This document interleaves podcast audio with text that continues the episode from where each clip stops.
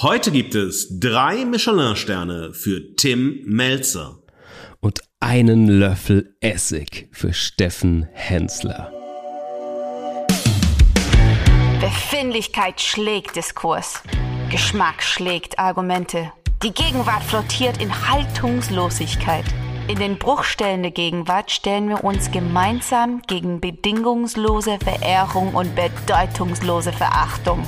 In ihrem wöchentlichen Podcast Fugengold vergolden Markus S. Kleiner und Mark T. Süß die Bruchstellen der Gegenwart mit Haltung.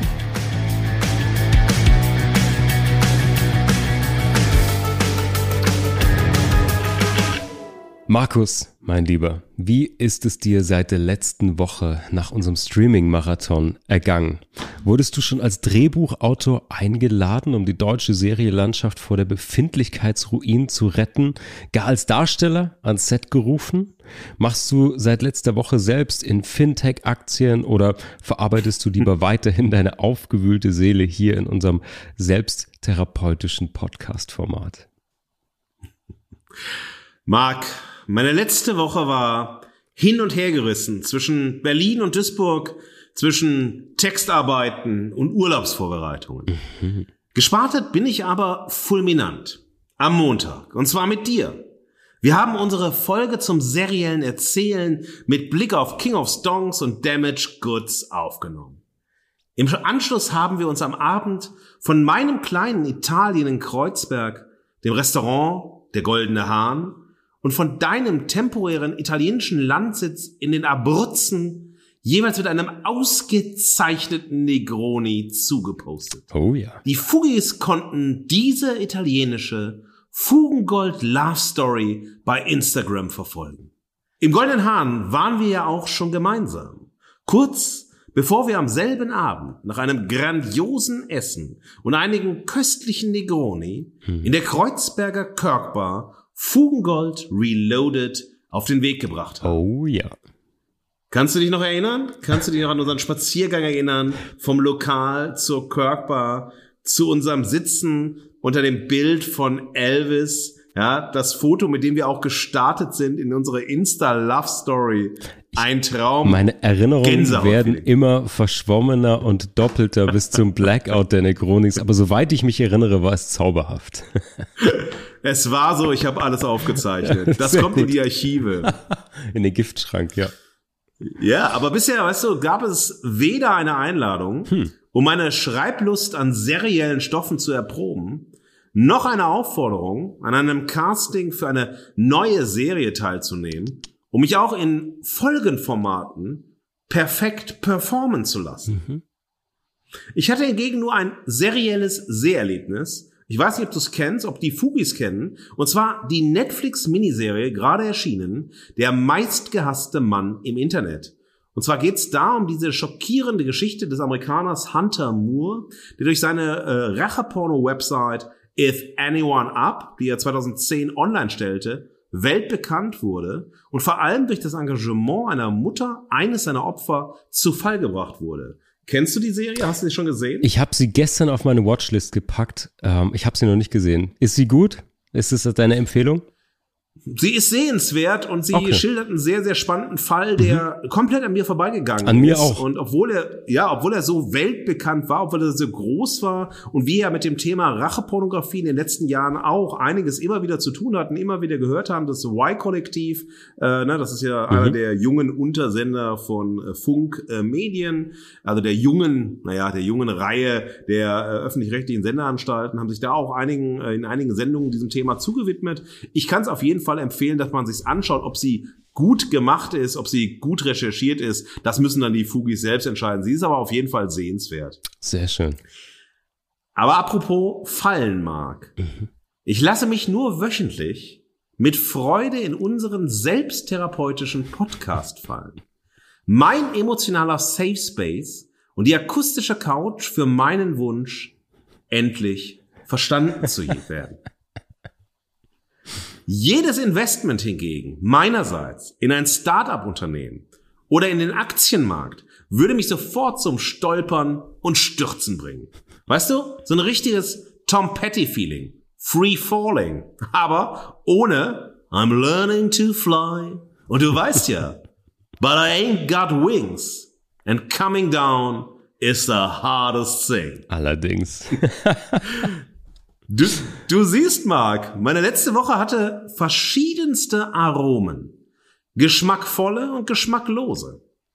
Ich habe am Wochenende in meiner Küche wieder Ordnung geschaffen und neue Zutaten gekauft, um heute mit dir und durch die Unterstützung unserer beiden Spitzenköche Tim Melzer und Steffen Hensler ein neues Menü für die Fugis zusammenzustellen. Ich bin echt gespannt, ob euch heute, liebe Fugis, nach diesem akustischen Aperitif unser Vier-Gang-Menü schmeckt, bei dem nach der Verehrung die Verachtung folgt und über die Haltung alles mit einem Osterei abgeschlossen wird. Marc, du hattest nach unserer letzten Folge, lass uns nicht immer vom Wein reden, lass uns nicht immer von den guten Dingen reden. Okay, okay. Ja? Aber nach unserer letzten Folge hattest du noch eine halbe Woche in Italien. Extrem beneidenswert. Ich bin eine halbe Woche vor meiner Italienreise. Mhm. Jetzt frage ich mich, und die Fugis fragen sich bestimmt auch, welche neuen Ideen hast du aus deiner Kreativpause mitgebracht? Oder startest du erst heute wieder mit Fugengold kreativ durch? Von welchen kulinarischen Sensationen möchtest du uns berichten? Und hast du die alten Schwarzkonten deines ehemaligen Stonk Startup Unternehmens endlich leergeräumt, damit wir im Sommer 2023 in der nächsten Fugengold Sommerpause eine Michelin-Reise durch Europa machen können? Und was empfiehlst du den Fugis, um in unserer kurzen Sommerpause die Fugen der Gegenwart auch ohne uns zu vergolden? Markus, fantastisch. Ja, ich bin zurück in Deutschland, zurück in Hamburg. Also zu deinen Fragen. Ähm, es ist überhaupt kein Schwarzgeld übrig. Du kennst mich. Das war in den ersten Monaten verprasst für Champagner und alles andere draufgegangen. Natürlich geht da nichts mehr. Ähm, wenn wir wieder was anhäufen, dann machen wir auf jeden Fall die Michelin-Reise. Fantastisch. Wir nehmen die Fugis natürlich mit, würde ich sagen. Kulinarische Sensationen es gibt nichts, was keine kulinarische Sensation ist, wenn ich in Italien bin. Ich lasse es mir extrem gut gehen. Meine persönliche Überraschung, weil für mich zum ersten Mal gegessen waren kleine Panzerotti, was so eine Art komplettes Gericht in frittierter Teighöhle ist. Sensationell. ja. Und ähm, ich glaube, wir haben am Ende der Folge noch einen kleinen Ausblick, wie die Fugis diese kurze Sommerpause ohne uns ganz gut verwenden können, würde ich sagen. Aber die kurze Reise zurück nach Deutschland hat schon genügt, um wirklich wieder genug zu haben von der hiesigen Mentalität. Und zwar noch bevor ich wirklich in Hamburg gelandet war. Ich hatte meinen eigenen Giallo-Thriller sozusagen noch am italienischen Flughafen. Markus, ich habe tief in die Dunkelheit der deutschen Seele blicken müssen.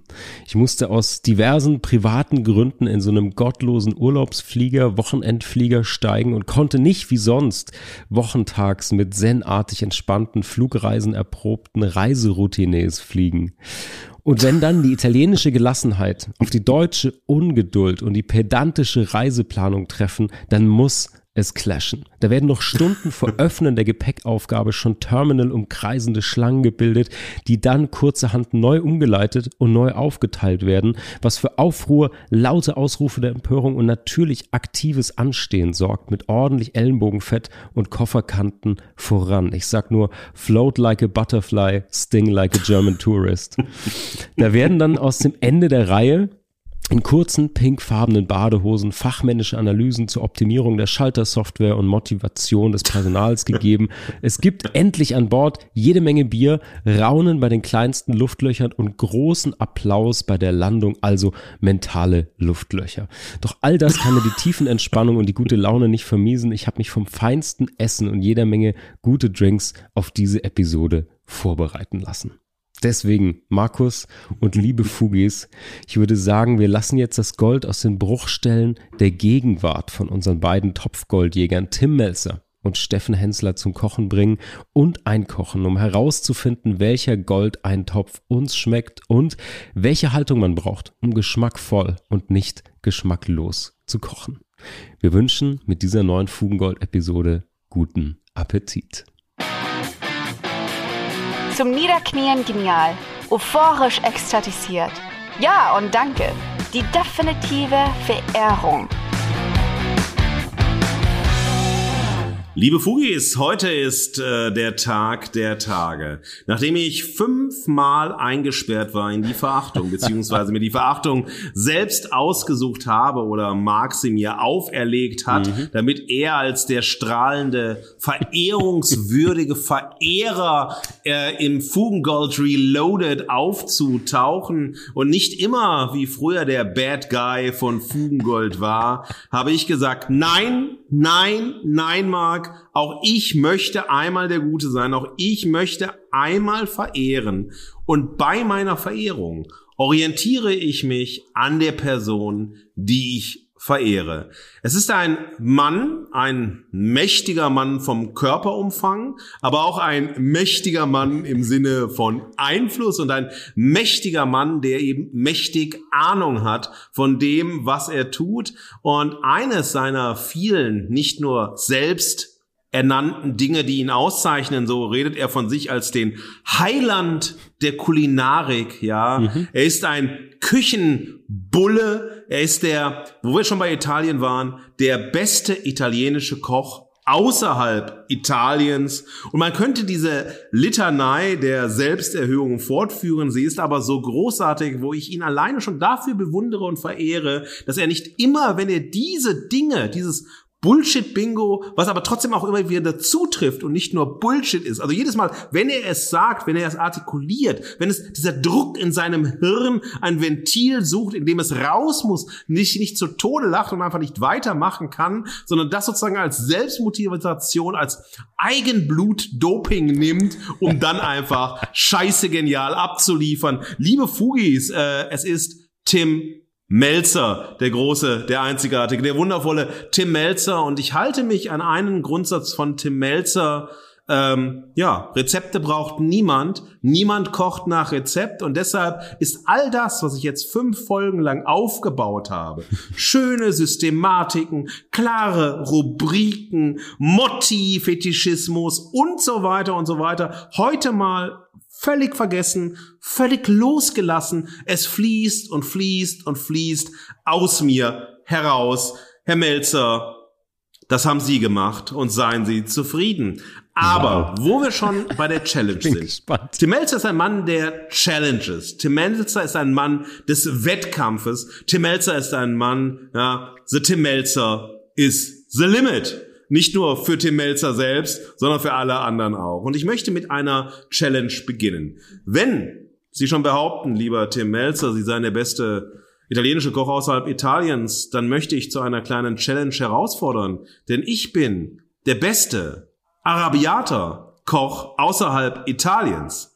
Und wenn Sie bereit sind, diese Challenge anzunehmen, das machen wir ohne Kameras, ist glaube ich besser für mich, weil mein Gesicht ist noch markanter daneben als Ihr Gesicht. Äh, und, aber natürlich mit voller Verehrung gesagt. Dann würden wir ein kleines Kochduell machen und ich würde meine Arabiata präsentieren und ich glaube, das wird ein kulinarisches Erlebnis der Besonderheiten mm. sein. Das ist kein Vierlefanz mit Pinzetten, sondern ein Kochen mit Seele und mit Herz, ein selbst entwickeltes Etwas, das einfach nur im Mund explodiert. Und das ist ein anderer Wesenszug von Tim Melzer, den ich sehr verehre, diesen Aspekt zu sagen, ich suche die Seele und ich suche das Herz des Gerichtes, des Produktes, der Region, in der ich gerade bin. Ich versuche wirklich so tief zu gehen und herauszufinden, was zeichnet das Land, in dem ich bin, kulinarisch aus? Was zeichnet das Gericht aus? Welche Produkte brauche ich? Und ich brauche keine Grammangaben, so und so viel Gramm davon, so und so viel Gramm davon, ein bisschen vielleicht Agar-Agar dazu, damit es ein Schäumchen mehr gibt, sondern man sucht wirklich, worum geht es beim Essen? Worum geht es beim Kochen? Was will ich damit erreichen? Wen möchte ich damit glücklich machen? Was möchte ich überhaupt, ähm,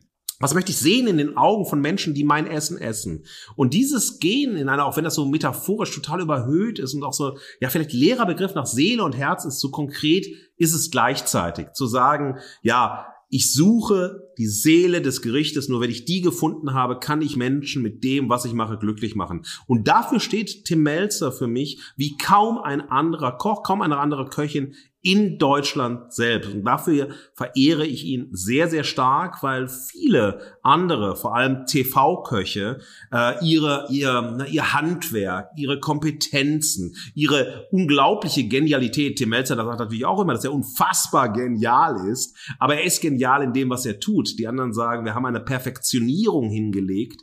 Äh, wir sind sozusagen wirklich wie ein äh, Michelangelo und vollenden sozusagen das kulinarische Kunstwerk und wir suchen und wir forschen und so weiter. Das ist ja alles legitim. Das hat auch ähm, sehr viele großartige Ergebnisse. Aber es geht hinweg von dem, was ich am Kochen schätze. Und ähm, das ist sozusagen einer weitere Grund meiner Verehrung.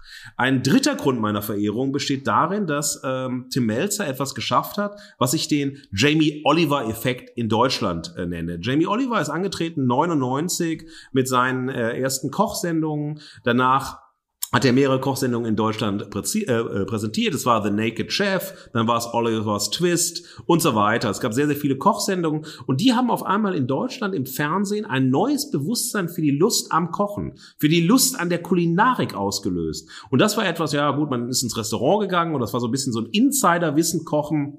Wo sind die Sterne-Restaurants oder wo ist eine besonders gute Küche? Man muss, muss Magazine lesen, man muss sich auskennen, man muss Empfehlungen bekommen. Man muss selbst irgendwie unterwegs sein und man eignet sich so ein Wissen so sehr selbstbestimmt an. Also, also ich suche oder es ist ein Feld, was mich interessiert, es ist meine Expertise geht da hinein und so weiter.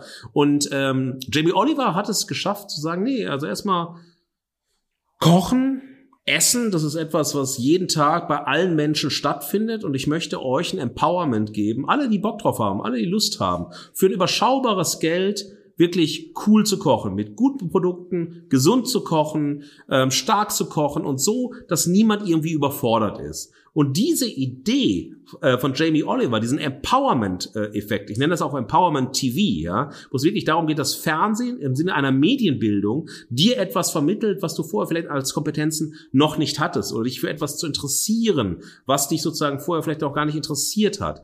Und Tim Melzer hat dann 2003 bis 2007 genau in dieser Tradition oder für mich in dieser Tradition mit Schmeckt nicht, gibt's nicht angefangen und hat auch durch so eine ne, tägliche Kochsendung sehr, sehr äh, klar vermittelt, wie man einfache Gerichte mit einfachen Mitteln zaubern kann und trotzdem total lecker kochen kann.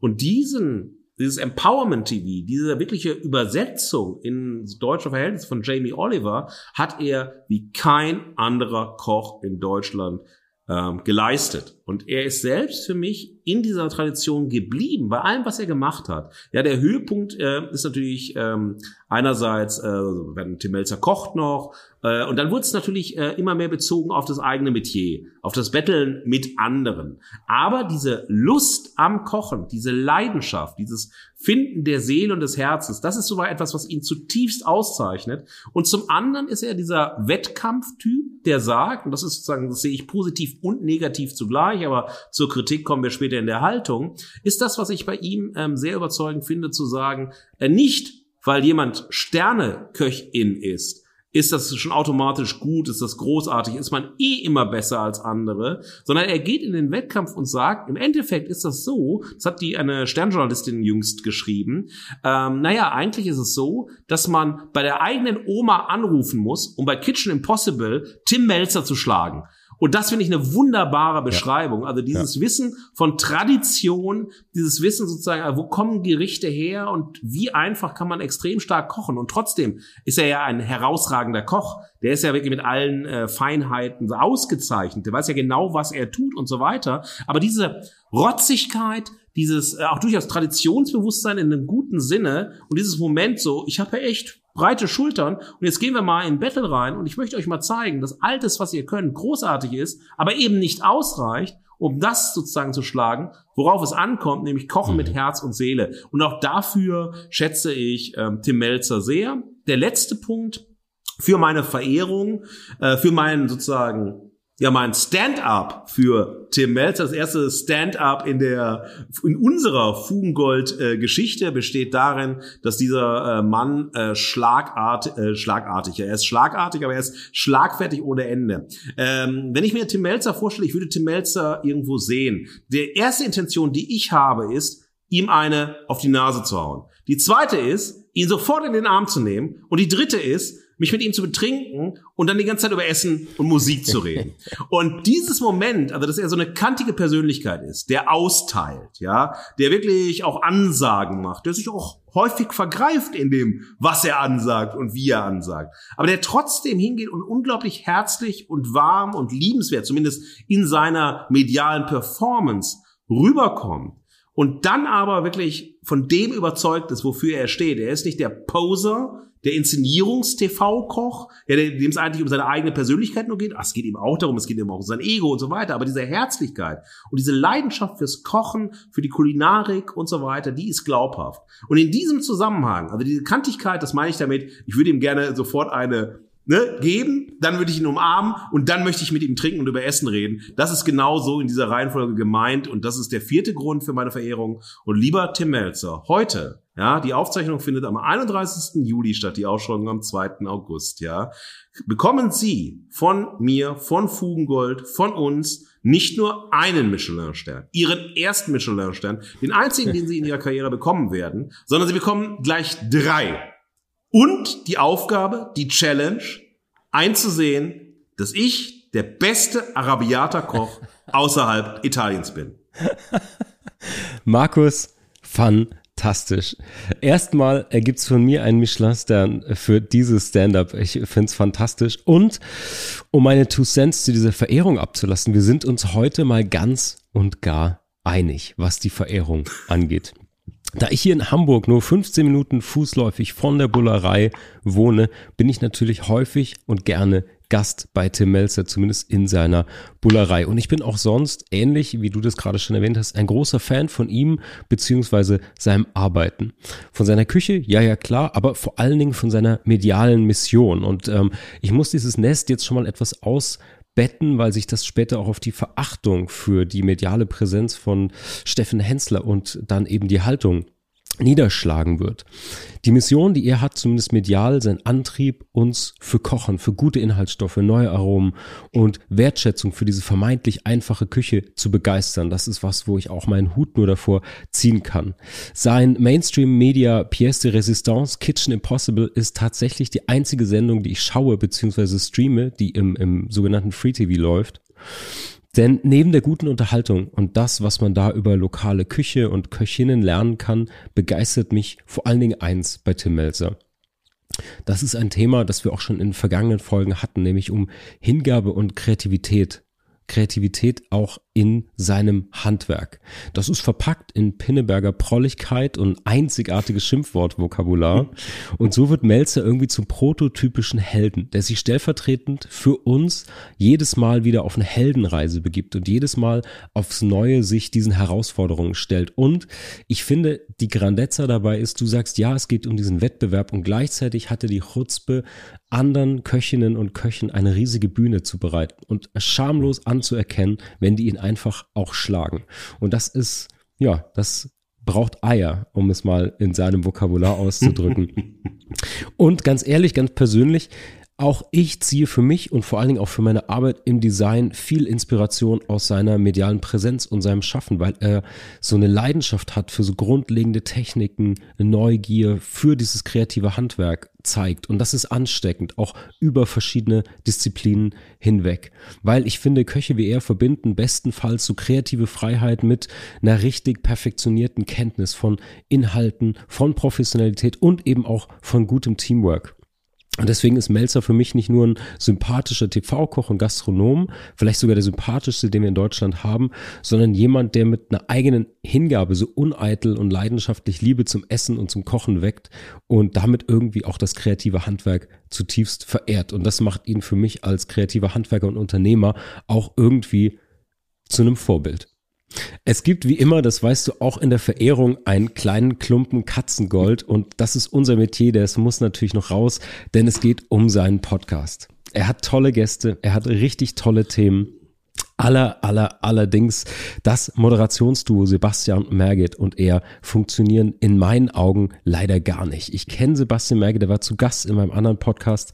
Ich schätze ihn und seine Ambitionen als Moderator, aber Tim Melzer und er, ich weiß, die haben auch eine lange Geschichte, Aber mit diesem Format wird Sebastian irgendwie von Ausgabe zu Ausgabe von Tim vorgeführt, an die Wand moderiert und irgendwie als Souffleur für holprige Themenübergänge benutzt. Deswegen kann ich nur an deine Arabiata Challenge anschließen. Es wäre doch besser, es mal mit einem anderen Partner zu versuchen. Also, lieber Tim, wenn du mal für eine Episode ein oder zwei Sidekicks brauchst, melde dich doch. Nein, sehr, sehr schön. Ich möchte auch noch einmal ähm, dran anschließen. Wir haben ja sehr stark, äh, oder du hast auch sehr, also du hast sehr stark, und wir haben beide zusammen sehr stark Finn Kliman kritisiert. Und du hast sehr schön äh, und überzeugend bei Finn Kliman gezeigt, äh, wie er den Wert der kreativen Arbeit durch sein ganzes Tun, durch seine ganze Existenz entwertet, permanent entwertet. Und ich finde, dass äh, genau das Gegenteil, wie du sagst, macht Tim Melzer. Äh, Tim Melzer wäre ein Leuchtturm für das kreative Schaffen, egal in welcher. Branche. Denn äh, er wäre, also ich äh, würde ihn wahnsinnig gerne auch mal an meiner Hochschule einladen und ihn wirklich dann mal in einen Kreativworkshop stecken, weil das hat es Empowerment pur, einfach zu sehen, wie geht jetzt zum Beispiel ein Koch an so eine Aufgabe heran, zum Beispiel wie Kitchen Impossible. Ich zeige das ab und zu, also solche Folgen auch in der Hochschule und ähm, dann ist es wahnsinnig interessant zu sehen, also was sind Lösungsschritte? Was mhm. sind Lösungswege? Mhm. Wie hat man eine Kompetenz, die klar natürlich da ist? Da ist ja jemand Profi, da ist ja jemand totaler Experte, da ist jahrzehntelang geformt. Aber wie improvisiert man? Wie ist man experimentell unterwegs? Wie löst man ein Problem und liefert dann in einer kürzesten Zeit ein unfassbar starkes Ergebnis ab, ja. Auch wenn man vielleicht nur die Hälfte der Dinge beherrscht, die man tun soll, wenn überhaupt. Und das ist etwas, was ich herausragend finde und das will ich wahnsinnig unterstreichen, genau wie du das sagst. Den Punkt, den du genannt hast mit dem Podcast, greife ich später nochmal in der Haltung auf, denn ich äh, sehe auch Tim Melzer oder die ähm, das System Tim Melzer als dieser große Kreativ-Hotspot in den letzten zwei, drei Jahren auch stark in Gefahr, äh, weil er Dinge tut, die er vielleicht nicht tun sollte, um seine kreative Energie und seine kreative Energie und Strahlkraft äh, zu halten. Da habe ich auch noch ein paar Cents dazu. Das ist sehr, sehr gut. Aber Markus, ich würde sagen, ich unterstreiche deine drei Michelin-Sterne für ihn nochmal. Ich würde sagen, wir legen mal das feine Silberbesteck zur Seite und holen das etwas gröbere Besteck raus, denn es wird Zeit, um in meine Verachtungspremiere einzutauchen. Ein Maul voller Spucke in das Gesicht des Abgrunds. Schau doppelt hin, damit der Abgrund nicht zurückspuckt. Die definitive Verachtung. Liebe Fugis, lieber Markus, meine Verachtung gilt heute der medialen Präsenz von Steffen Hensler und ich möchte es mit Hensler selbst halten. Statt Henslers schneller Nummer gibt es heute süß schnellen Kummer. Aber fangen wir mal ganz sachlich an. Steffen Hensler ist 1972 in Neuenbürg im Schwarzwald in Baden-Württemberg geboren. Die zweite Hamburger freche Schnauze an Koch ist eigentlich aus dem Schwarzwald, das wusste ich vorher auch nicht. Er ist dann schnell in Pinneberg aufgewachsen und später nach Hamburg gezogen. Seine Familie war immer schon in der Gastronomie tätig und als Kind wollte er ursprünglich Boxer werden. Das hat ihn dann doch in die Gastronomie verschlagen. Heute riskiert er die dicke Lippe eher im TV oder online. Nach dem Realschulabschluss hat dann Hensler seine Lehre als Koch absolviert und in einem Michelin ausgezeichneten Restaurant Andresens Gasthof in Bargum seine Ausbildung gemacht. Dann kamen ein paar Stationen in Hamburg und dann als Glücksritter kam dieser legendäre Lottogewinn von Steffen Hensler, 44.000 D-Mark. Da hat er bei mir schon wieder Sympathiepunkte eingefahren, wie er das rausgehauen hat. Er hat in dem Interview mal erzählt, 12.000 Euro Schulden erstmal weggemacht, dann noch für sechs Scheine mit seiner damaligen Frau irgendwie ein Luxuswochenende mit geleastem BMW rausgefeuert und den Rest dann in eine Ausbildung gesteckt. Er ist über einen großen Teich nach Los Angeles, hat da von japanisch geführten, äh, von japanischen Meistern geführte Sushi-Akademie besucht und dort mit einer Bestnote als Professional Sushi-Chef diese verlassen. Heute hat er drei Restaurants in Hamburg und weitere in ganz Deutschland. Das erste war auch legendär 2001 mit seinem Vater das Restaurant Hensler und Hensler. Der Rest ist sozusagen mediale Geschichte. Er ist Kochbuchautor, er hat zahlreiche TV-Auftritte, Live-Shows, und mittlerweile auch eigene Online-Sendungen. Die letzte Live-Show Mehr Jungfrauen kocht man nicht mit, äh, mit dem gleichnamigen Live-Programm hat er unglaublich 80.000 Zuschauer angelockt. Also er macht die ganz großen Hallen voll. Jetzt ähnlich wie bei Melzer habe ich auch schon in allen seiner Restaurants in Hamburg gegessen und ich muss sagen, er ist ein richtig guter Koch. Das sind großartige Restaurants, ähm, große Klasse, handwerklich, ähm, irgendwie auch kreativ das, was er auf den Tisch bringt. Er ist auch sonst super engagiert. Er engagiert sich für den Artenschutz mit WWF. Ähm, er hat richtig auf die Fresse bekommen für seinen Mainstream-TV-Ausflug, wo er Stefan Raab werden wollte mit Schlag den Hensler. Und naja, aber unterm Strich hat er sehr, sehr viele Fans aus der Gastro, auch aus der Hobbykochszene, vor allen Dingen natürlich auch Frauen, weil er irgendwie ein charming Typ ist. Und naja, soweit erstmal die Kurzvita. Ich orientiere mich an deiner hier eingefrästen Kritikstruktur, die mir sehr, sehr gut gefällt. Ich lasse kurz ein wenig Geschmack da, das gehört dazu in der Gastrofolge. Hensler ist natürlich super erfolgreicher Gastronomieunternehmer. Er ist ein Lebemann, er hat eine große Schnauze. Das ist mir als Typ erstmal nicht unsympathisch und auch nicht unähnlich zu Melzer und doch ist er eigentlich der Gegenentwurf zu Tim Melzer. Sie machen das Gleiche. Sie sind eigentlich kreative Handwerker, TV-Köche, Restaurateure, Gastgeber, aber es gibt eine andere Mission bei Hensler und zwar die der Selbstinszenierung. Also auch wenn er mir nicht unsympathisch ist, finde ich diese Selbstdarstellung sehr, sehr leidig, denn sie ist fernab von Handwerk und seiner angeblichen Mission und ist entsprechend oft mit sehr, sehr wenig Substanz verbunden. Ich persönlich außerdem misstraue einem Koch, bei dem es zu Hause laut eigener Aussage am häufigsten und liebsten Kichererbsen-Curry gibt.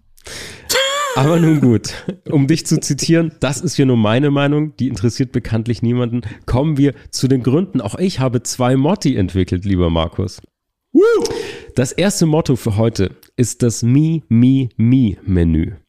Alle Gerichte auf der medial-biografischen Speisekarte von Steffen Hensler haben eine Hauptzutat. Steffen Hensler. Und wie immer, wenn man zu viel von ein und derselben Sache hat, man wird dieser schnell überdrüssig. Steffen Hensler, erfolgreicher, guter Koch, aber meiner Einschätzung nach treibt ihn vor allen Dingen in den letzten Jahren extrem die Selbstinszenierung an. Er hat einen super ambitionierten Start hingelegt, LA, japanische Küche, Sushi, aber mittlerweile wird all sein handwerkliches Kochen sein eigentliches Schaffen zum Vehikel der Selbstinszenierung im TV, im Web und auf den Bühnen.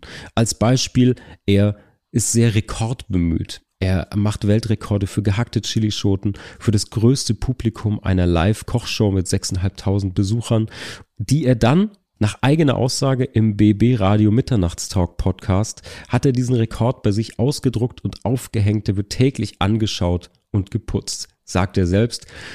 Und man glaubt sie. Und das ist für mich dann auch die Abgrenzung zu Melzer, der ja ebenso Rampensau ist, aber eben niemals das Kochen und die Passion für Küche, Zutaten Zubereitung irgendwie aus den Augen verliert. Tim Melzer inszeniert sich, wie du auch schon gesagt hast, als bester italienischer Koch außerhalb Italiens oder eben als Botschafter der Güten Hausmannskoch oder als Held seiner eigenen kulinarischen Heldenreise. Aber eins ist immer klar, es geht um die Liebe zum Essen und das Wissen, das dazu vermittelt wird. Und bei Hensler genau fehlt mir das. Es gibt unzählige Interviews, in denen er, wenn überhaupt nur am Rande über Essen, über Kochen spricht. Und damit ist irgendwie eher näher dran am Moderator, an der TV-Personality oder am Koch-Influencer als an seinem eigentlichen Job, in dem er offenbar sehr, sehr gut ist. Ich glaube, somit möchte ich das erste Motto sozusagen ein Wrap-up verleihen. Vor lauter Lampenfieber hat er so ein bisschen seine eigentliche Berufung aus den Augen verloren, was ziemlich tragisch ist. Aber kommen wir zu meinem zweiten Motto, das Machismo mise en place. Hensler muss seine Arbeit als Koch krampfhaft zum Macho-Ressort gestalten. Durch seine öffentlich inszenierte Flapsigkeit, seine exaltierte Sportlichkeit oder diese zahlreichen Frauenschwarm-Anekdoten, die er stolz erzählt. Hensler ist ein stolzer Macho und er muss das als betont männlich, von Frauen begehrt, leistungsstark und erfolgreich rüberkommen. Er hat in einem Video in einem Video-Interview mit dem Stern hat er zum Beispiel zum Besten gegeben, ein echter Mann benutzt kein Parfum. Also er hat da so ein Narrativ am Laufen, dass er irgendwie ein echter, taffer Kerl ist. Damit ist Hensler nicht alleine. Viele berühmte Köche inszenieren sich so. Und meine These dazu ist, dass dieses Macho-Gehabe der Tatsache geschuldet ist, dass Kochen eine irgendwie Gender-Klischee weiblich konnotierte Tätigkeit ist.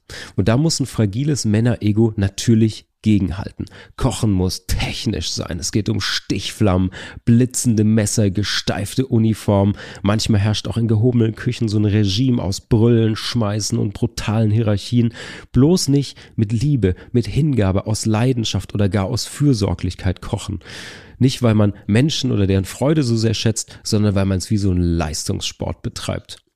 Das sieht man auf dem höchsten Kochniveau in Chef's Table. Das ist eine Zurschaustellung von ganz vielen Männer-Egos, auch wenn ich diese Serie sehr schätze und auch gerne sehe. Aber da geht es um die Inszenierung als Genies, als Hochleistungsmaschinen, als frickelige Techniker. Wohingegen man sieht oft in den Episoden, wo es um weibliche Köchinnen geht, es geht um die Herkunft der Aromen, um Familie, um Fürsorglichkeit, um so eine Verwurzelung, um so ein Versorgen, so ein gerne Leute mit Küche bedienen.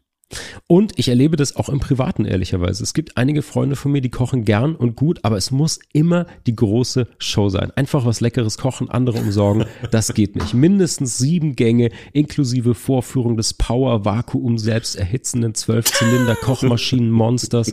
Das macht Spaß und das ist super bemüht um Männlichkeit. Ich würde auch zu einer Schale Grießbrei oder einer Pasta kommen und mich trotzdem freuen. Aber das ist nur meine Meinung. Und auch bei Hensler gilt in meinen Augen, es darf auf keinen Fall emotional sein. Egal was passiert, die Frisur muss sitzen, es muss immer ein kecker Spruch da sein, alles easy, alles cool. Und bei Melzer hingegen fühlt man es. Der feiert diese Nonna-Küche, der ist emotional, der schreit, der weint, der zetert in seinen Sendungen. Hensler wird auch emotional, aber es wirkt immer inszeniert, immer geskriptet. Und diese Leidenschaft von Melzer mag ich bedeutend lieber als so einen scheinbaren Vollprofi, der in Wirklichkeit ein ziemlich großer Kochmacho ist. Marc, das ist äh, wundervoll. Du sprichst mir so dermaßen aus äh, der Seele, was Steffen Hensler angeht. Äh, ich wollte sofort einsteigen bei ganz vielen mhm. Punkten. Ein Punkt wäre die Frisur. Ich frage mich, welche Frisur soll wo sitzen? Ähm, das ist der Out of Bad Look. Also bitte. ja, ähm, na, ich weiß ja, er kann froh sein, dass irgendwelches Haar irgendwo hinreicht noch bei ihm, aber das ist ja nicht schlimm. Das ist ja das Alter, das ist ja sozusagen, ne, das ist in Ordnung.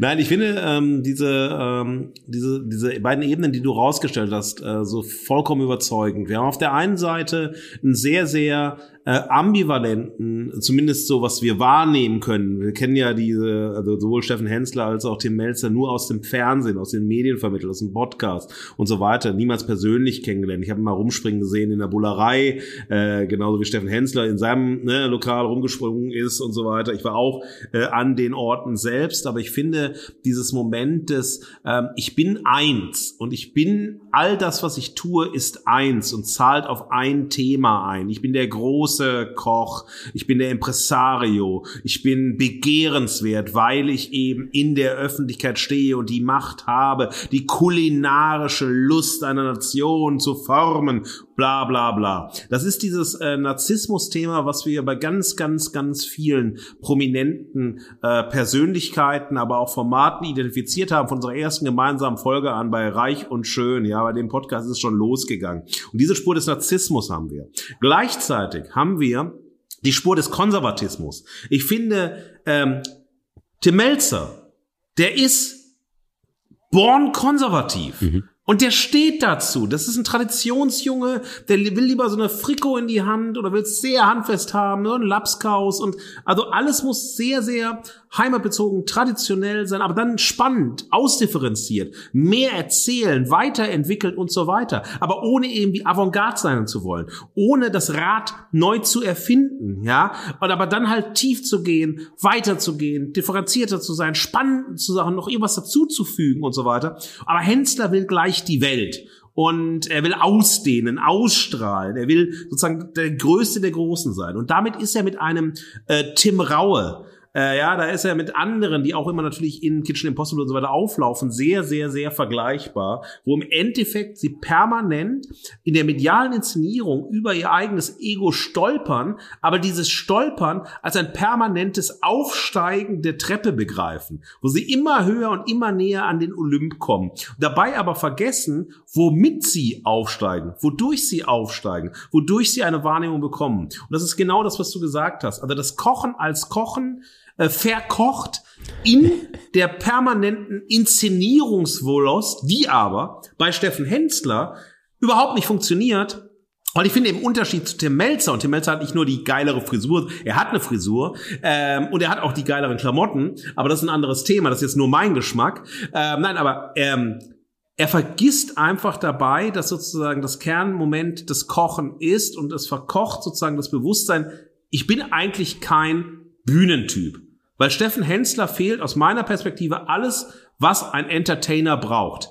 Tim Melzer ist ein holpriger Entertainer, also holprig im Sinne, weil er ist sehr kantig, aber trotzdem ist er sendefähig und unterhält. Er unterhält ja. sehr, sehr unterschiedliche Publika, sehr, sehr gelungen. Und ich finde es ganz wunderbar bei ähm, Tim Melzer, dass gerade bei den Köchinnen, die er einlädt, auf einmal sozusagen dieses, naja, das ist der Wettkampf, das ist das Ego, das ist der Ehrgeiz, das ist, ich will es euch allen zeigen, aber dann merkt er, verdammte Scheiße, ich habe gerade hier zu viel gemacht, ich bin zu weit gegangen ja. und so weiter. Ja. Und das würde ein Steffen Hensler nicht tun.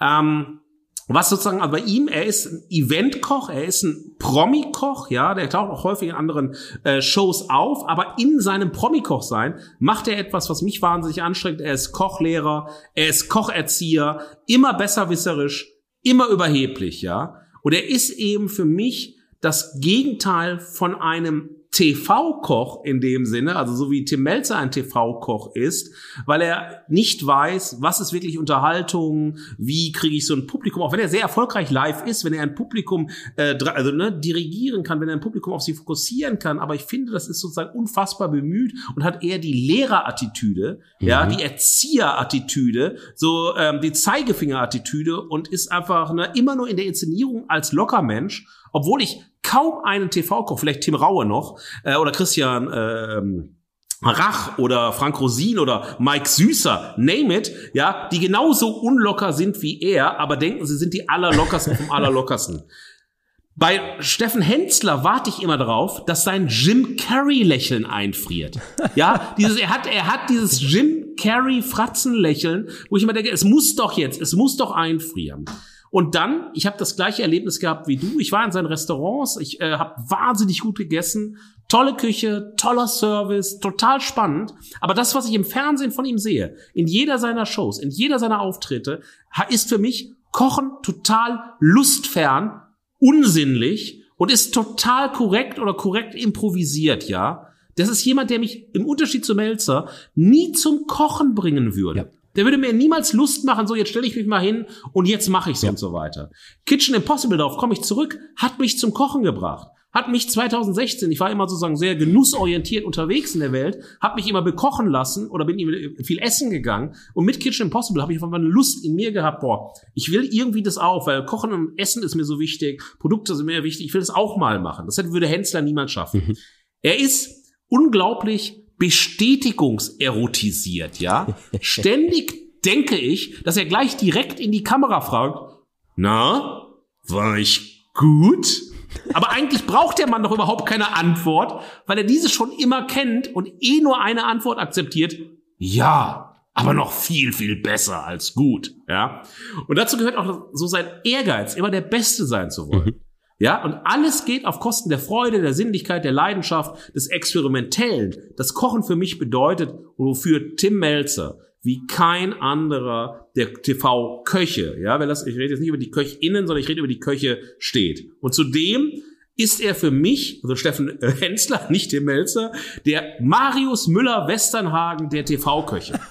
Ein, ein Star, dem jede Lässigkeit des Daseins fehlt, yes. der sich selbst viel zu wichtig nennt, bei jeder minimalsten Irritation seines Daseins mit der größten Befindlichkeit reagiert, ja. Deshalb nennen ihn ja auch seine FreundInnen, wie Axel Stein berichtet in einem Interview, die Mariah. Ja, das ist sozusagen, äh, und ne, dann setzen sie natürlich da ähm, eine starke, ne, diese Befindlichkeits, ja. äh, Erotik, diese Befindlichkeit setzen sie voraus. Und ich habe das mal erlebt bei Westernhagen im New Pop Festival in Baden-Baden, da war Lindenberg, da war Westernhagen und Westernhagen ist in der Nacht aufgebrochen, weil er die kleinere Suite als Lindenberg hatte. Und das ist sozusagen dieser Vergleich, diese Befindlichkeit, diese Größe, dieses Strahlen wollen, wie kann es denn sein? Mhm. Und aus all diesen Gründen stimme ich mit dir ein, dass Steffen Hensler von uns, wenn nicht nur einen, dann mindestens drei Löffel Essig bekommt. Ja, Markus, ich glaube, wir sind uns einig. Ähm, ich finde die Punkte, die du aufgegriffen hast, abgesehen von den fantastischen Vergleichen, die Sweet ähm, Diskussion werden wir erst bei Fugengold Live dann ausfechten müssen, dann sehen wir weiter. Ich kann bei deinen Punkten total mitgehen und ich fand den Aspekt, den du rausgearbeitet hast, nochmal sehr gut. Ähm, der Aspekt, dass wenn ich Melzer sehe, ich Bock auf Kochen kriege und bei Hensler eigentlich eher Lust habe, weiterzuschalten oder mich eben nicht weiter belehren zu lassen, weil Ehrgeiz, weil Perfektionismus. Äh, das Einzige, was ich widersprechen würde, sein Lächeln erinnert mich eher an Jack Nicholson als Jim Carrey, aber sonst sind wir total d'accord. Sei froh, junger Freund, dass du jetzt nicht neben mir sitzt, sonst hättest du einen Satz heiße Ohren. Äh, Jack Nicholson ist verehrenswürdig bis ins hohe Alter. Absolut. Ja, ja, ja, und deshalb dieser verlächeln Vergleich, aber ist okay. Es sei dir verziehen. Aber ich denke doch mal, wir sind doch auch ähm, Sportsfreunde, ja, also so wie ähm, du gerade auch sehr schön beschrieben hast, wie Tim Melzer ein Sportsfreund ist und wirklich dann auch zugeben kann, wow, du hast gerade hier, du hast mich geschlagen, du hast wahnsinnig gut gekocht, du hast toll abgeliefert, ja, also wirklich dann auch demonstrativ loben kann für etwas, was ihn wirklich überzeugt und gut findet, sollten wir doch auch Steffen Hensler eine Chance geben. Ich habe ja dieses Battle mit Tim Melzer, ne, die beste Arabiata mache ich, nicht er. Und damit bin ich auch zu mindestens einem Prozent der beste Arabiata also, oder italienische Koch außerhalb Italiens. Das muss äh, Tim Melzer mir abgeben. Und wir werden betteln darum. Und wir sollten auch Steffen Hensler die Chance geben. Weil wir am 28. September, vielleicht teasern wir das ein bisschen. Unbedingt. Unser erstes Fugengold Live-Event in Hamburg haben.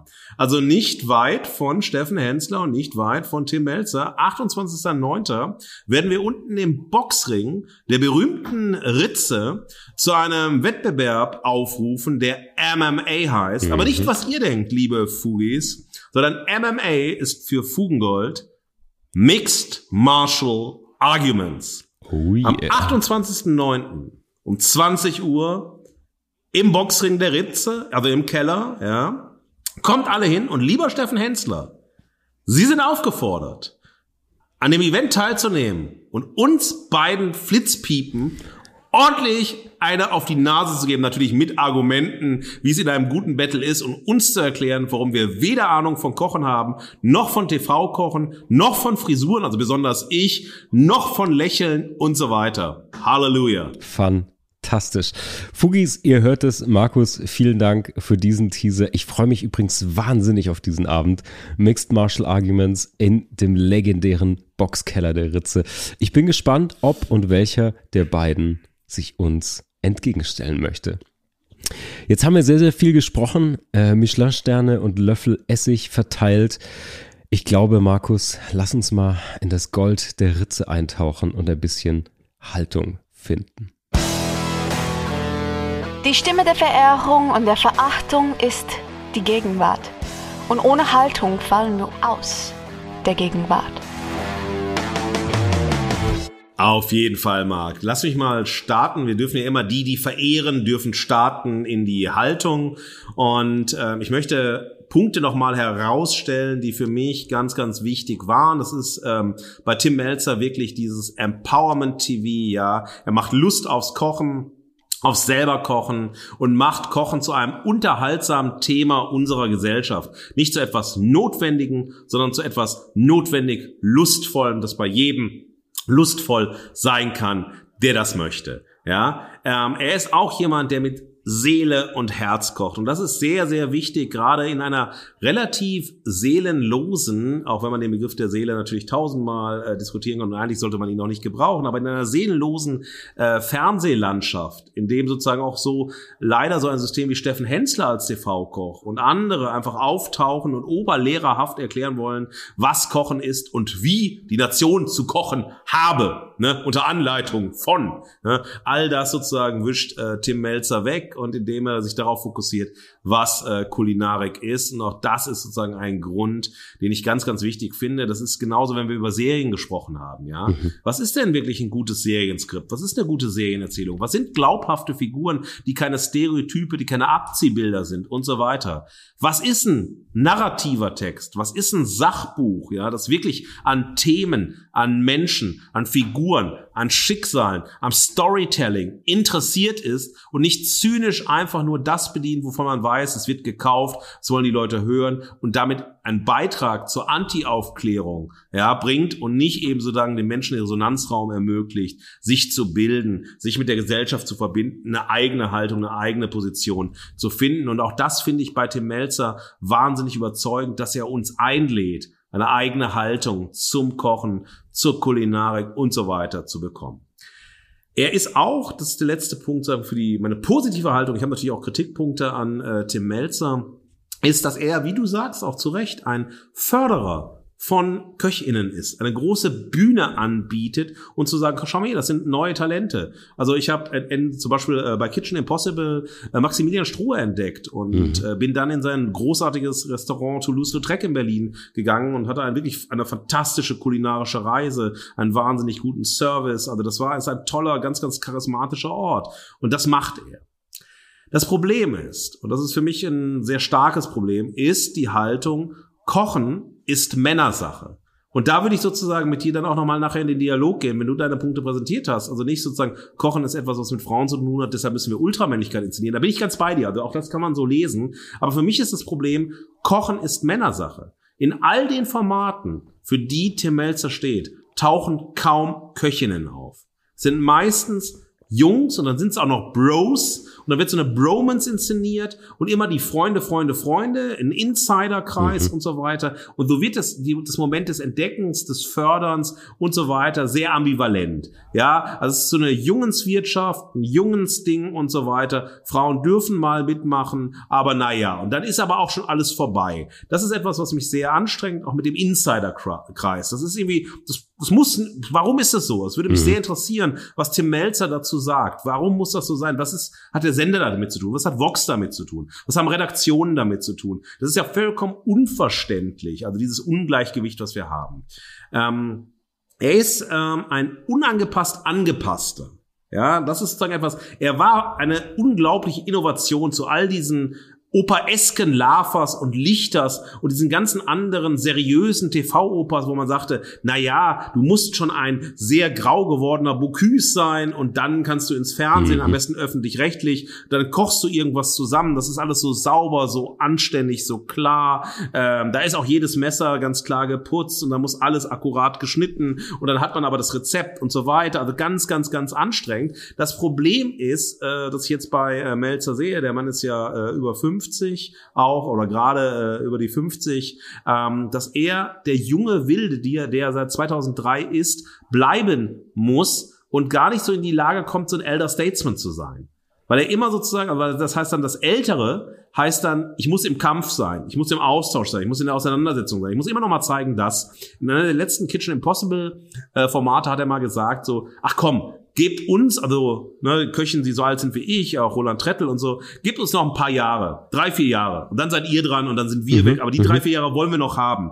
Und es wäre doch wahnsinnig spannend zu sagen, ich will ein Elder Statesman sein und ich will mit den ganz, ganz Jungen in den Austausch. Ich will schauen, was geht denn kulinarisch? Wie fördere ich das? Welche Strukturen baue ich auf und so weiter? Tim Melzer ist ja sehr, ja. sehr, sehr aktiv, was soziale Projekte angeht. Ja, Er ist unfassbar engagiert und das würde ich mir wünschen zumindest, dass das stärker passiert. Ähm, er hat diese Innovationskraft, ja, die Kreativkraft, aber, und das ist bei ihm zum Glück reduzierter noch als bei Steffen Hensler, weil Steffen Hensler lebt komplett davon, nämlich vom Ausverkauf. Und so ist für mich ein Steffen Hensler mehr ein Jamie Oliver, der ja eigentlich auch seinen guten Namen durch den permanenten Ausverkauf der Marke Jamie Oliver für mich mittlerweile ruiniert hat. Mhm. Da, wo Jamie Oliver draufsteht, gehe ich nicht mehr hin. Da, wo Jamie Oliver veröffentlicht, das lese ich nicht mehr, weil er sich komplett ausverkauft hat, unglaubwürdig gemacht hat, viele Skandale produziert hat und so weiter. Ähm, Tim Melzer ist da einfach, klar, er hat mehrere Lokale, er macht seine Kochbücher und so weiter, aber ich finde, zum Beispiel bei Tim Melzer, warum macht Tim Melzer ein Kochbuch von jemandem, der sagt, du brauchst doch keine Rezepte, du brauchst doch überhaupt, ne, du musst es mit Seele und Herz machen. Und das ist natürlich einfach auch nur ökonomisch getrieben. Ich muss halt Kohle machen, weil es läuft gerade. Und dann mache ich halt auch ein Buch, weil der Buchmarkt funktioniert auf der Ebene total gut. Das wäre sozusagen meine, äh, meine Haltung im Positiven wie im Negativen zu ähm, Tim Melzer. Bei Steffen Hensler ist es äh, relativ ähm, wenig, äh, das ich bringen kann. Ich habe leider, ich habe gesucht und gerungen mit mir und geschaut. Also ich finde, dass er ein wirklich hervorragender Koch ist und dass die Restaurants von ihm, wie ich schon sagte, äh, gut funktionieren, weil ich habe dort gut gegessen. Ich fand alles äh, mhm. gelungen mhm. dort. Aber ich finde, dass er ähm, nicht im Fernsehen sein müsste bei all seinem Erfolg, weil er einfach nicht wirklich versteht oder sein Ego ihm so hart im Weg steht, was es heißt, ein guter Entertainer zu sein, jemand zu sein, der Lust macht, aber auch was seine Sprüche angeht. Also er ist bei weitem nicht schlagfertig wie ein Tim Melzer. Er ist dann fletig, ja. Er muss dann immer mal einen raushauen und so. Und dann ist er immer ganz schnell auch beleidigt und angestrengt und so weiter. Aber das ist alles so am Reißbrett rangezogen, wo ich mir sage, nimm dir doch einfach mehr Zeit und entwickle deine Küche weiter, deine Restaurants weiter und so weiter. Auch er hat den großen Drang, das System Steffen Händler, Hensler auszudehnen. Jetzt in Belgien gerade und so weiter. Also immer dieses weltbedeutend zu sein. Er ist Deutschland, dann weltbedeutend. Und damit geht für mich ähm, die Innovation komplett verloren. Ja, genauso wie er durch seine ganze Selbstinszenierung eine kulinarische Medienbildung verhindert. Mhm. Und für ihn, und das ist noch äh, viel, viel stärker als äh, bei Tim Melzer, ist Kochen Männersache. Und das ist auch etwas, äh, also auch wenn äh, Hensler, äh, Melzer und Hensler liefern ab, also dieses äh, neue Format oder neuere Format und so weiter. Da muss man mal sehr genau darüber reden, äh, wie er spricht über also Leute, die Bestellungen eingeben. Er geht dann in die Wohnung, er guckt sich das an und wie despektierlich er ist, wie unfassbar despektierlich er ist, auch gegenüber Menschen, die vielleicht nicht ganz sozusagen seinem Standard entsprechen, seinen Vorstellungen entsprechen und so weiter. Und er hat eine hohe Negativität in sich, ähm, die ich ähm, wahnsinnig überhebe überheblich und äh, sehr, sehr ungut finde und die mir sehr ungute Gefühle erzeugt. Das wäre meine Haltung zu Steffen Hensler, das wäre meine Haltung zu Tim Melzer, ohne die Punkte nochmal wiederholen zu wollen, die ich schon nannte. Mhm. Wie sieht's bei dir aus, Marc? Erstmal danke für die Haltung. Finde ich total nochmal auf den Punkt. Super gutes Wrap-up. Ähm, ein Punkt, über den ich auch schon länger nachgedacht habe. Ähm, wir widmen uns ja hier der, der deutschen Kultur- und Medienlandschaft und Formaten, zumindest deutschsprachig. Österreich, Schweiz ist auch mit dabei. Und ich frage mich auch, wie diese nächste Generation aussieht, jetzt so als Reaktion auf deine Haltung. Denn es gibt im US-amerikanischen Raum zum Beispiel neue, junge Köche, die sozusagen das, was Jamie Oliver und Melzer mal in den 90ern angefangen haben, jetzt noch krasser, noch progressiver, noch YouTube-artiger vorantreiben. Jemand, der mich da sehr begeistert, ist Maddie Matheson, ein von Kopf bis zu Fuß zu tätowierter Punkrock-Typ, hat so einen kleinen Rat's Tail hinten. Der ist manchmal völlig drüber, völlig vulgär, völlig daneben, macht eine Kochshow, die manchmal ein bisschen eklig wird, ein bisschen behind the scenes wird, aber der ist einfach Backstage. Der strippt wirklich alles weg von so einer Kochshow und sagt, ey, so ist es. Ich werde hier bestimmt nicht am Rosmarin duften und dir erzählen, wie geil das ist, sondern so sieht's aus. Hier wird Fleisch geknetet und gebraten und das Fett spritzt und das ist ein guter Punkt. Ich bin da auch sehr, sehr gespannt, wohin das geht, ähm, wie das Erbe angetreten wird. Aber zu meiner Haltung.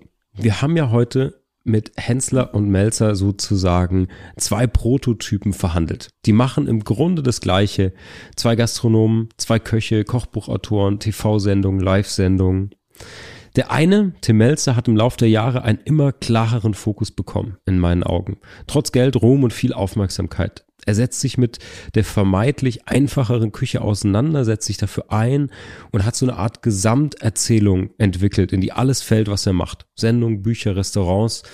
Das ist traditionalistisch, wertschätzend, eine Bühne für die Klassiker sozusagen. Deswegen, wie schon erwähnt, auch ein Vorbild für mich in Sachen kreatives Handwerk und Unternehmertum.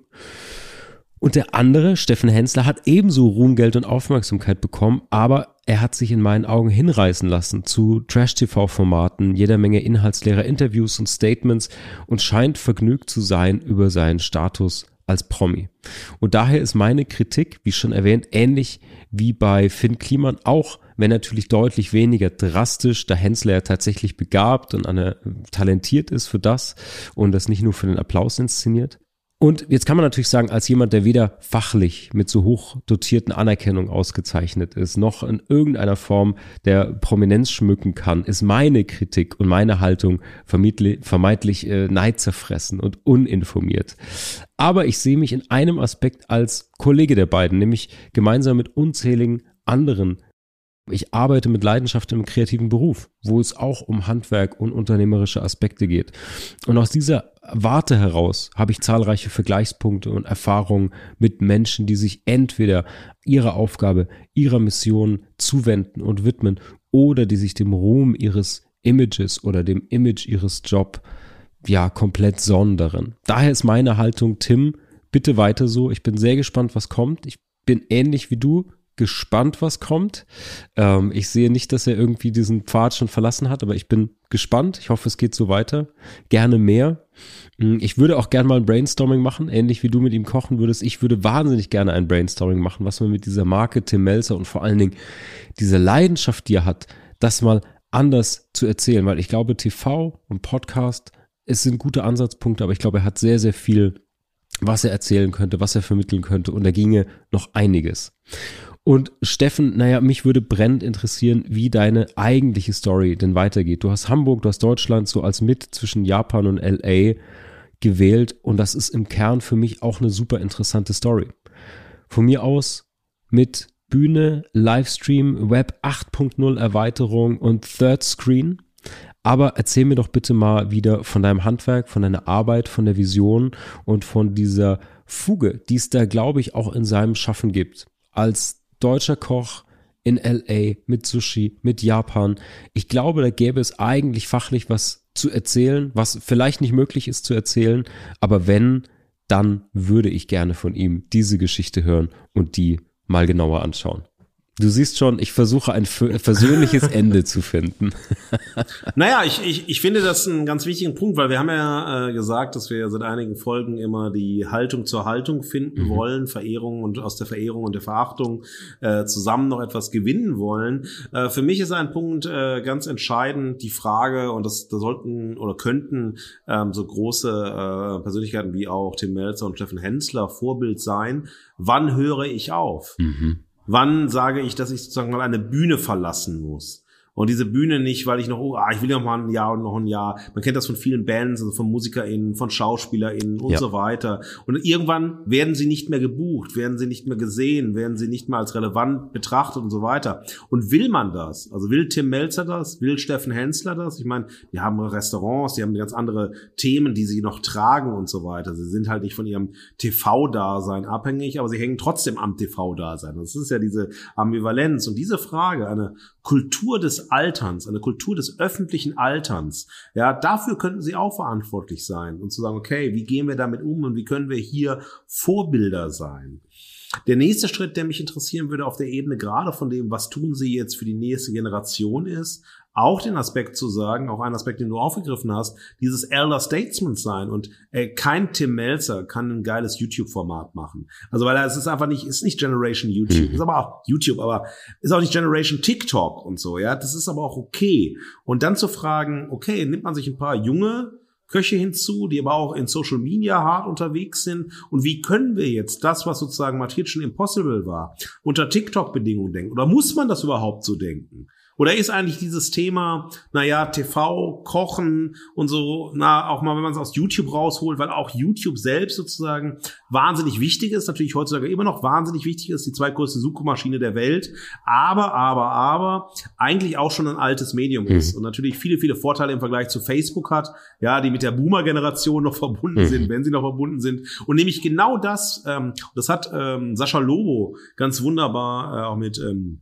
mit seiner Frau zusammen in ihrem Podcast äh, Feel the News äh, rausgearbeitet, dass natürlich Zuckerberg gerade versucht, äh, bei äh, also Instagram das genau äh, im Gegenteil zu machen wie bei Facebook, also dass Facebook verloren hat, mhm. weil es nur noch die Boomer Generation hat, sondern eigentlich Instagram zu TikTok machen möchte. Mhm. Und genau dieser Ansatz ist zu sagen, kann man aus so einem Kitchen Impossible, äh, Ready to Beef äh, und so weiter und äh, das äh, Melzer Hensler liefern ab, kann man daraus ein TikTok, kann man daraus ein, äh, ein anderes Medienformat machen, was zeitgemäßer ist ja. und wo man dann auch eben junge KöchInnen hat, die ähm, ganz wichtig sind solche Elder Statesmen auch dafür, äh, eine äh, intersektionale Sensibilität zu erzeugen, weil auch das ist natürlich ein Thema der Vielfalt. Man redet immer über die Vielfalt der Kulinarik, aber das Thema der Vielfalt selbst in unserer Gesellschaft wird eigentlich in diesen Formaten und von äh, den Persönlichkeiten nicht in den Formaten, über die wir gesprochen haben, gefördert. Und das finde ich wahnsinnig äh, problematisch heutzutage, auch nicht nur heutzutage, es war immer schon problematisch, aber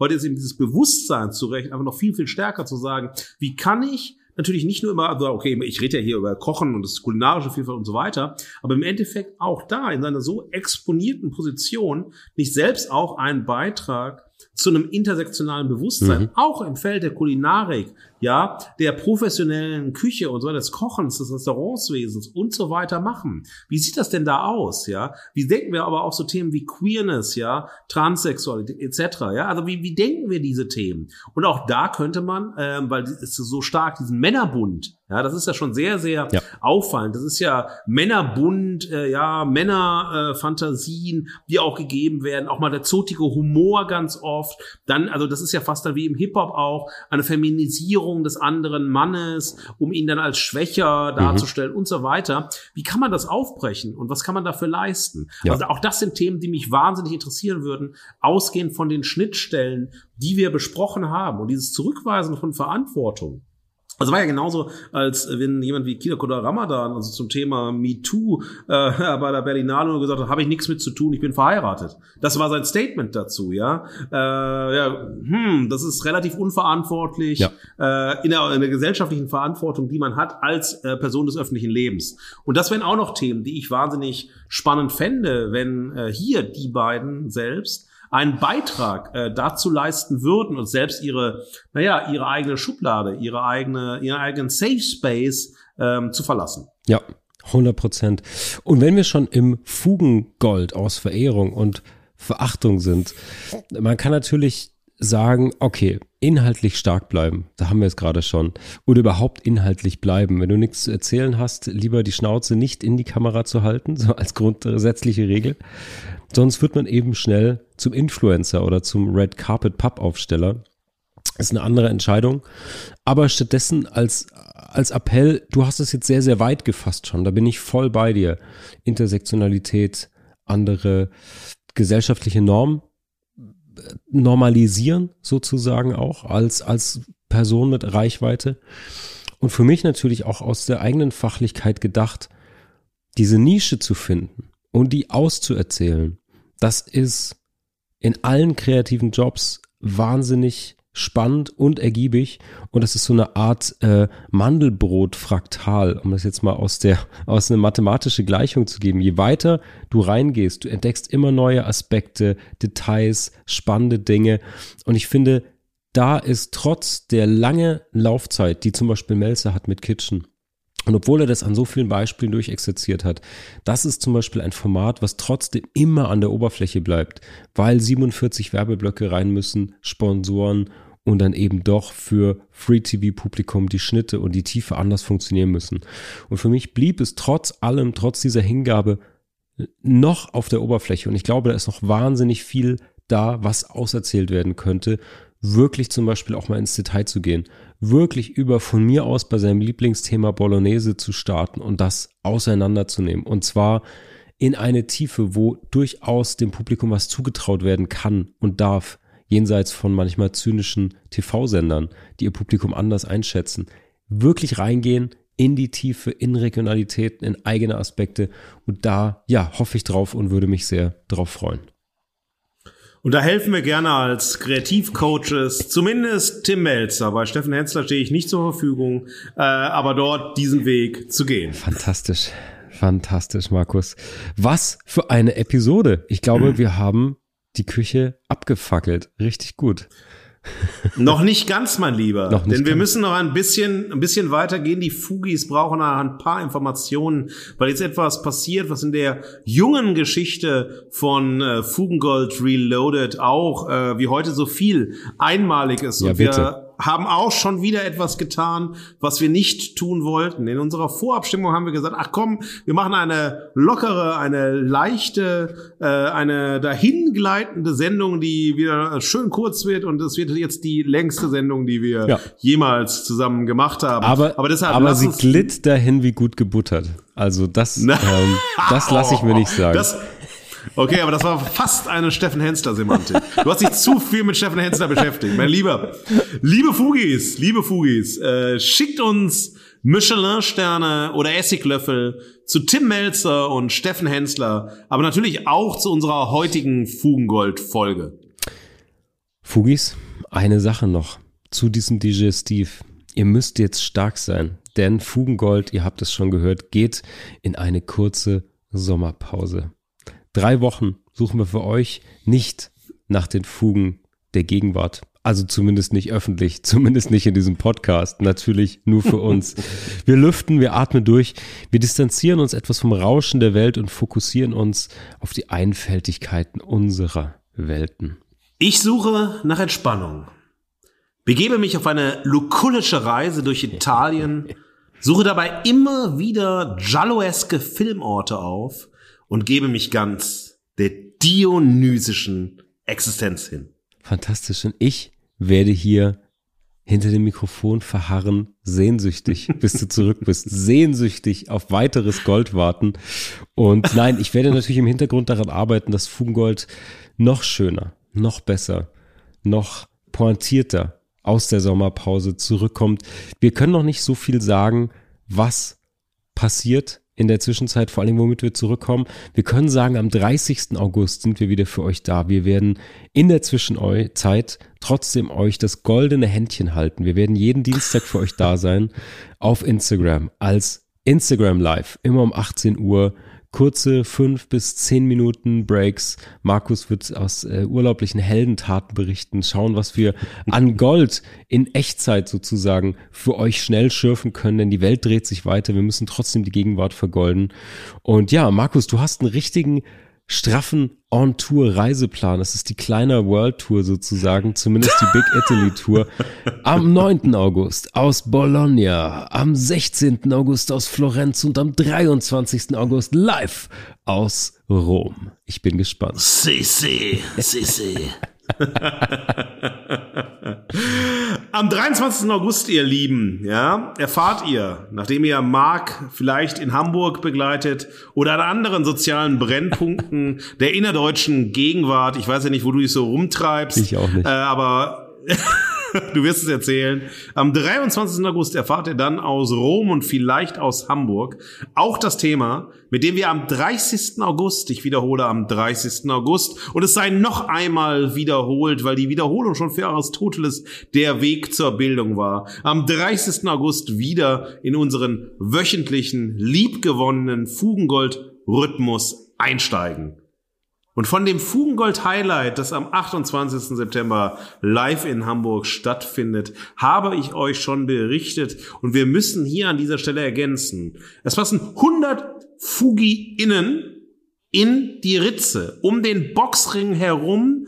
Äh, um uns zu betrachten. Es wird Interventionen im Fugengold-Resonanzraum geben und so weiter. Wenn ihr Lust habt, wenn ihr Zeit habt, schaut, ob ihr eines dieser 100 Tickets bekommt. Seid schnell, seid aufmerksam. Wir werden am 30. berichten, was passieren wird und passt bis dahin gut auf euch auf. Schickt uns euer Fugengold und nehmt uns einmal mit auf die Reise durch eure Gegenwart. Vergoldet für uns die Fugen eurer Gegenwart und lasst es uns wissen. Und dann werden wir bei Insta Live immer dienstags um 18 Uhr davon berichten. Fugis bleibt golden. Das war Fugengold für diese Woche. Mehr Haltung zur Gegenwart findet ihr auf fugengold.de und überall, wo es Podcasts gibt. Schenkt uns eure Verehrung und gebt uns eure Verachtung. Jetzt Fugengold abonnieren und keine Folge mehr verpassen. Fugengold wird produziert vom Sweet Spot Studio. Redaktion und Moderation Markus S. Kleiner und Mark T. Süß. Sprecherin Sam Stokes.